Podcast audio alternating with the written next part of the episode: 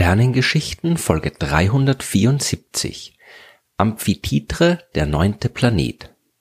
Amphitheatre ist der Name den ein Planet unseres Sonnensystems bekommen hat. Aber ihr müsst euch keine Sorgen machen, wenn ihr bis jetzt davon noch nie was gehört habt. Denn diesen Planeten gibt's nicht mehr. Und vielleicht hat es ihn auch nie gegeben. Aber wenn er einmal da war, dann könnte er einige offene Fragen klären. Fragen, die mit dem Planeten Uranus und Neptun zu tun haben und vor allem mit Triton, dem größten Mond des Neptun von Uranus und Neptun habe ich ja schon in den Folgen 121 und 122 der Sternengeschichten erzählt. Das sind die beiden äußersten Planeten des Sonnensystems. Uranus ist 20 mal weiter von der Sonne entfernt als die Erde. Neptun ist mit dem 30-fachen Erdabstand der sonnenfernste Planet. Neptun ist mit der 17-fachen Masse der Erde auch ein bisschen schwerer als Uranus, der es nur auf die 15-fache Erdmasse bringt. Verglichen mit den anderen großen Himmelskörpern des Sonnensystems wissen wir über die beiden äußeren Planeten recht wenig. Die wurden bis jetzt kaum von Raumsonden besucht und darum ist es nicht überraschend, dass noch viele offene Fragen existieren. Eine beschäftigt sich mit dem Ort ihrer Entstehung, die andere mit dem größten Neptunmond und beide zusammen legen eine Spur, die am Ende zu Amphitheatre führt.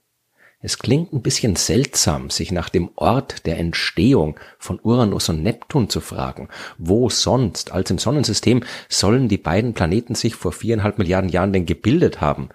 Zu der Zeit also, als auch die Sonne selbst und die restlichen Planeten entstanden sind. Und das ist zwar richtig, aber nicht ganz. Gegen Ende der 1990er Jahre haben wir entdeckt, dass Planeten sich durch ihr Planetensystem hindurch bewegen können. Und damit ist jetzt nicht die normale Umlaufbewegung um den Stern herum gemeint, sondern eine Vergrößerung oder Verkleinerung dieser Umlaufbahn. Oder anders gesagt, nur weil zum Beispiel Neptun heute 30 mal weiter von der Sonne entfernt ist als die Erde, muss das zum Zeitpunkt seiner Entstehung nicht auch so gewesen sein. Die Ursache dieser planetaren Migration, die habe ich ausführlich in Folge 68 erklärt. Die hat mit den Um- und mit den Zuständen des Planetensystems zur Zeit seiner Bildung zu tun. Entdeckt haben wir dieses Phänomen bei den Planetensystemen anderer Sterne. Es spricht aber nichts dagegen, dass das nicht auch bei uns passiert sein kann. Und tatsächlich zeigen Computersimulationen zur Entstehungsgeschichte des Sonnensystems, dass genau das vermutlich der Fall war. Im sogenannten Nizza-Modell, von dem ich in Folge 260 mehr erzählt habe, da zeigt sich, dass Uranus und Neptun viel näher an der Sonne entstanden sind, als wir sie heute beobachten können. Neptun ungefähr im elfenhalbfachen Erdabstand und Uranus im vierzehnfachen Erdabstand. Und nein, das war kein Fehler. Neptun war zur Zeit seiner Entstehung, zumindest laut diesem Modell, tatsächlich näher an der Sonne als Uranus. Und die beiden haben die Plätze getauscht, als sie während der planetaren Migration weiter nach außen im Sonnensystem gewandert sind. Bei diesem Vorgang muss Neptun auch irgendwie und irgendwo seinen Mond Triton bekommen haben. Denn dieser Mond ist eigentlich ziemlich ungewöhnlich. Er hat einen Durchmesser von 2700 Kilometern, womit er nicht nur mit Abstand der größte Mond des Neptun ist, sondern auch der siebtgrößte Mond aller Planeten des Sonnensystems. Seine Umlaufbahn um Neptun ist retrograd. Das heißt, dass er nicht in der Richtung um Neptun herumläuft, in die der Planet sich selbst dreht, sondern genau entgegengesetzt. Diese retrograde Bahn, die ist außerdem stark geneigt gegenüber der Äquatorebene von Neptun und noch dazu ist der Mond Neptun enorm nahe. Der Abstand beträgt nur 350.000 Kilometer, was circa dem Siebenfachen des Durchmessers von Neptun entspricht. Diese Bahn allein, die weist schon darauf hin, dass der Mond nicht gemeinsam mit Neptun in dessen Umgebung entstanden sein kann. Denn dann könnte die Bahn kaum retrograd sein. Die wäre auch nicht so stark geneigt. Und so nah am Planeten kann ein so großer Mond auch nur schwer entstehen. Triton muss später zu Neptun gekommen sein. Und das zeigt auch das, was wir über die Zusammensetzung des Mondes wissen. Die ähnelt nämlich sehr stark den Himmelskörpern im Kuiper-Asteroidengürtel, der sich hinter der Bahn von Neptun befindet und gemeinsam mit diesen Objekten muss sich Triton eigentlich auch gebildet haben. Aber wie ist er dann zu Neptun gekommen? Vielleicht ist er eingefangen worden. Das ist extrem unwahrscheinlich. Denn damit das bei einem so großen Objekt wie Triton funktioniert, der dann am Ende auch in einer so engen Umlaufbahn landen muss, hätte Triton sich auf einer sehr, sehr, sehr speziellen Bahn befinden müssen. Es wäre ein enorm großer Zufall gewesen. Ist nicht unmöglich, aber sehr, sehr unwahrscheinlich. Auch weil Triton wegen seiner großen Masse eine große Bewegungsenergie gehabt hätte. Und diese Energie hätte er irgendwie loswerden müssen. Und das kann eigentlich nur passieren, wenn irgendwas mit Triton kollidiert und auch das hätte ebenfalls im richtigen Moment mit exakt den richtigen Bedingungen passieren müssen und ist dementsprechend unwahrscheinlich. Ein bisschen wahrscheinlicher wäre es, wenn Triton vor seinem Umzug zu Neptun nicht allein unterwegs gewesen wäre, sondern einen Partner gehabt hätte. Wir wissen, dass viele Asteroiden Teil von Doppel- oder gar Mehrfachsystemen sind. Es gibt Doppelasteroiden, es gibt Asteroidenmonde, es gibt Asteroiden, die von mehr als einem Objekt umkreist werden.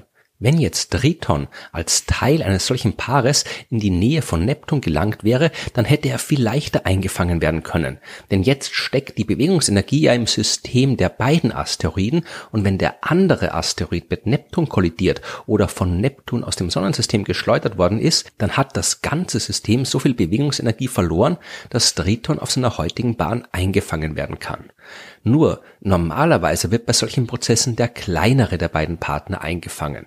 Der sowieso schon recht große Triton hätte also von einem noch größeren Objekt begleitet werden müssen. Wir kennen wenige solcher Asteroiden im äußeren Sonnensystem und wir wissen, dass auch nicht viele davon entstanden sein können.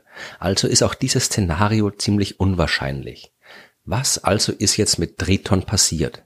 Die amerikanischen Astronomen Steve Dash und Simon Porter von der Arizona State University, die haben im Jahr 2010 einen interessanten Vorschlag gemacht. Was wäre, wenn es damals zur Entstehung der Planeten nicht nur Uranus und Neptun und die anderen heutigen Planeten gegeben hätte, sondern auch noch einen weiteren großen Himmelskörper im äußeren Sonnensystem mit ungefähr der doppelten Masse der Erde?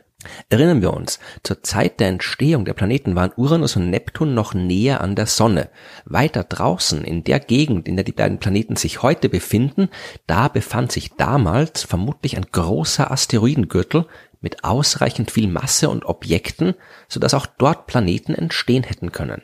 Ein Planet mit doppelter Erdmasse hätte sich dort in circa dem 18-fachen Erdabstand bilden können der hätte dann durchaus auch einen Mond wie Triton einfangen können, weil da flogen ja wirklich noch genug andere große Asteroiden rum und wenn Triton nicht in so einer seltsamen engen und retrograden Bahn wie bei Neptun eingefangen werden muss, sondern in einer ganz normalen Umlaufbahn, dann kann das problemlos klappen. Wir hätten jetzt also ein Sonnensystem, in dem sich die heute bekannten acht Planeten befinden, Uranus und Neptun aber noch näher an der Sonne als jetzt. Außerhalb der beiden kreist in diesem Modell aber jetzt noch ein weiterer Planet mit einem großen Mond. Jetzt wandern Uranus und Neptun während ihrer Migration weiter nach außen und treffen irgendwann auf genau diesen Planeten. Der kollidiert mit Neptun und wird zerstört. Der Mond bleibt übrig und landet in der seltsamen Umlaufbahn, die Triton heute einnimmt. Theoretisch hätte es auch anders laufen können. Neptun kollidiert nicht mit dem Planeten und schnappt sich nur dem Mond, der Planet gerät danach aber Uranus in die Quere und kollidiert mit dem. Beide Varianten würden weitere offene Fragen klären. Wir wissen zum Beispiel, dass Neptun heißer ist, als er es eigentlich sein sollte. In Neptun steckt mehr Energie, als er laut den gängigen Modellen der Planetenentstehung haben sollte. Eine Kollision mit einem großen Planeten könnte die Quelle dieser Energie sein. Andererseits wissen wir auch, dass Uranus irgendwann in der Vergangenheit quasi umgekippt sein muss. Seine Rotationsachse, die steht nämlich nicht mehr senkrecht auf die Ebene seiner Umlaufbahn, wie es bei den anderen Planeten der Fall ist, sondern sie liegt in der Ebene. Uranus Bewegung um die Sonne kann man sich fast wie ein Rollen vorstellen. Nur kippen Planeten eben nicht so einfach um. Das tun sie nur, wenn sie mit einem vergleichsweise großen Objekt kollidieren. Es gibt also viele Argumente dafür, von der Existenz eines solchen zusätzlichen Planeten auszugehen. Auch entsprechende Computersimulationen zeigen, dass genau das ablaufen kann, was ich gerade erzählt habe. Steve Dash und Simon Porter haben in ihrer Arbeit daher vorgeschlagen, dass genau so ein Planet mit doppelter Erdmasse in der Frühzeit unseres Sonnensystems existiert hat und ihm den Namen Amphitheatre gegeben, die in der griechischen Mythologie die Beherrscherin der Meere und die Mutter des Meeresgottes Triton war. Wir werden niemals genau wissen können, ob es den Planeten Amphitheatre wirklich gegeben hat. Wir können nicht in die Vergangenheit reisen, um nachzuschauen. Und es braucht auch nicht zwingend einen Planeten wie Amphitheatre, um die Besonderheiten von Uranus, Neptun und Triton zu erklären. Vielleicht war es auch ganz anders. Über die äußeren Regionen des Sonnensystems wissen wir schlicht und einfach zu wenig. Dort waren so gut wie keine Raumsonden. Wir haben weder Uranus noch Neptun oder Triton ausführlich aus der Nähe untersucht. Sollten wir das irgendwann mal tun, dann wissen wir danach hoffentlich ein bisschen genauer, ob die Sonne früher von einem Planeten umkreist wurde, den es heute nicht mehr gibt.